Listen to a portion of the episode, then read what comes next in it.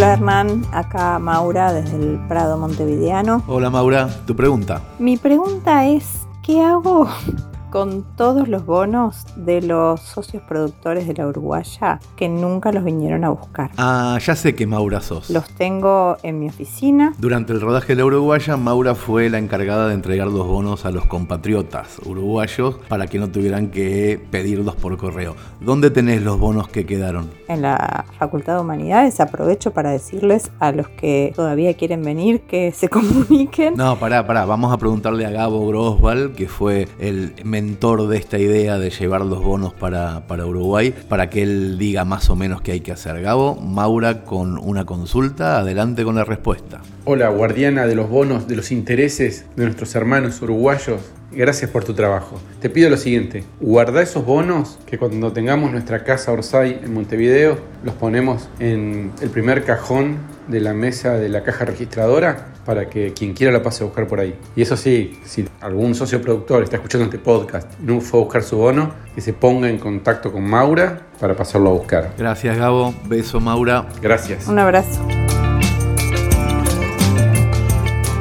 Esto es Cartas al Director y si bien lo recomendable es que nos manden audios, recibí por mail algo que me gustaría compartir. Dice, hola Hernán, nuestro hijo más grande, Fabricio, tiene 13 años, es fanático tuyo. Bueno, después hay un montón de cosas que son piropos que voy a dejar pasar.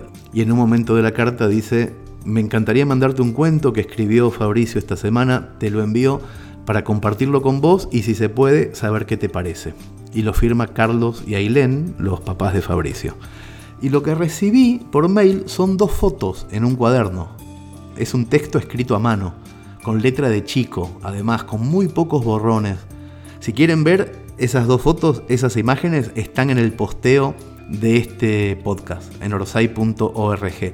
Les recomiendo poner pausa y seguir leyendo con las imágenes cerca, porque cuando empecé a leer en voz baja el texto de Fabricio, supe que tenía que leerlo en voz alta para que Fabricio supiera qué bien calzaban sus palabras. Así que en este Cartas al Director un poco raro, les dejo la lectura del cuento de Fabricio. Juro que no le modifiqué ni una sola coma. Hoy, luego de haber pasado el día en Chascomús con mi familia, volvíamos a Lanús. Pero a la mitad del viaje un suceso mezcla de nostalgia, tristeza y felicidad sucedió. Ya camino a Lanús, luego del último peaje, mi hermana confesó haberse dado cuenta de la inexistencia de Papá Noel. Dijo que en la última Navidad notó cosas raras y de ahí vino la deducción. A pesar de que a mis padres y a mí nos haya dado ternura, en el fondo sentí una pena enorme. Es difícil ver a un niño dejar de serlo. Mi hermana tiene seis años. Es difícil ver cómo una niña abandona un mundo utópico para entrar al mundo real, el cruel y aburrido mundo real en donde todo tiene una lógica perfecta, un mundo sin magia, sin fantasía, sin sucesos extraordinarios.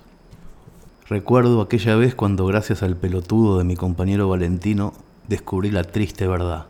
Es horrible. Tenía ocho años. Cada vez que pienso sobre ese momento un vacío enorme se me genera en el estómago. Abandonar la infancia, la magia, la fantasía. Yo creo que ese es el punto de inflexión entre un nene y un chico. Un nene feliz viviendo en un mundo perfecto, sin injusticia, sin penas. Un chico entiende que el mundo no es así, que a veces puede golpear y que a menudo lo hace. Sin embargo, cuando llega la Navidad, la felicidad me invade.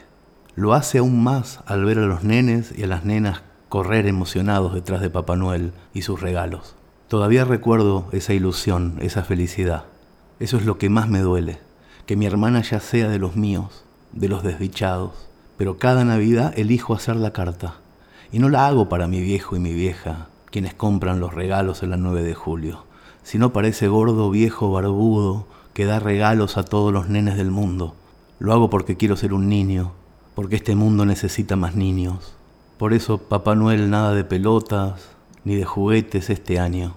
Este año únicamente te pido que todos seamos niños durante todo el año, tener esa ilusión, esa felicidad, esa esperanza, que todos busquemos ese mundo utópico, que todos creamos de nuevo. Porque quizás, a lo mejor, si esta vez nos llenamos de niños con esa ilusión y esperanza, tal vez este mundo pueda ser salvado. Fabricio, querido, me encantó esta carta o este cuento que me mandaron tus viejos para que lea. Te lo quise leer en voz alta para que te des cuenta de que vas a ser un gran escritor. Muy buen escritor. Viste que no te corregí ni una coma, que no te cambié una palabra de lugar, que hice la lectura exacta desde el manuscrito que me pasó por captura de pantalla tu papá. Si a los 13 sos capaz de comprimir en dos minutos una idea tan clara, tan profunda, con esa calidez y con semejante seguridad, no te queda otro destino más que ser un gran escritor. Te mando un abrazo enorme.